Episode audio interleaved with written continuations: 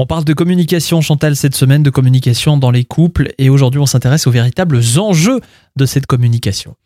Le couple s'avère être une excellente école de communication. Et c'est vrai qu'il y a quand même des gens qui communiquent très bien ensemble et pendant des années. Oui, mais il y en a d'autres qui communiquent beaucoup moins bien.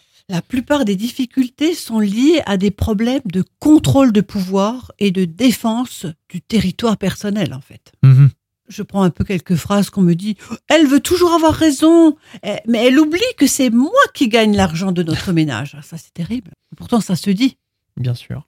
S'exprimer sans reproche ni agressivité, sans chercher à imposer ses propres convictions, sans élever la voix, ni être dans le conflit, en étant soi-même tout simplement, voilà qui n'est pas toujours si facile.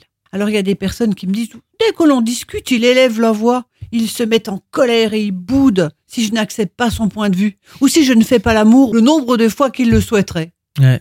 Ben voilà, faire l'amour, c'est peut-être la solution à tout, ça, non hein. La sexualité est la forme la plus animale et la plus élémentaire de la communication. Et voilà.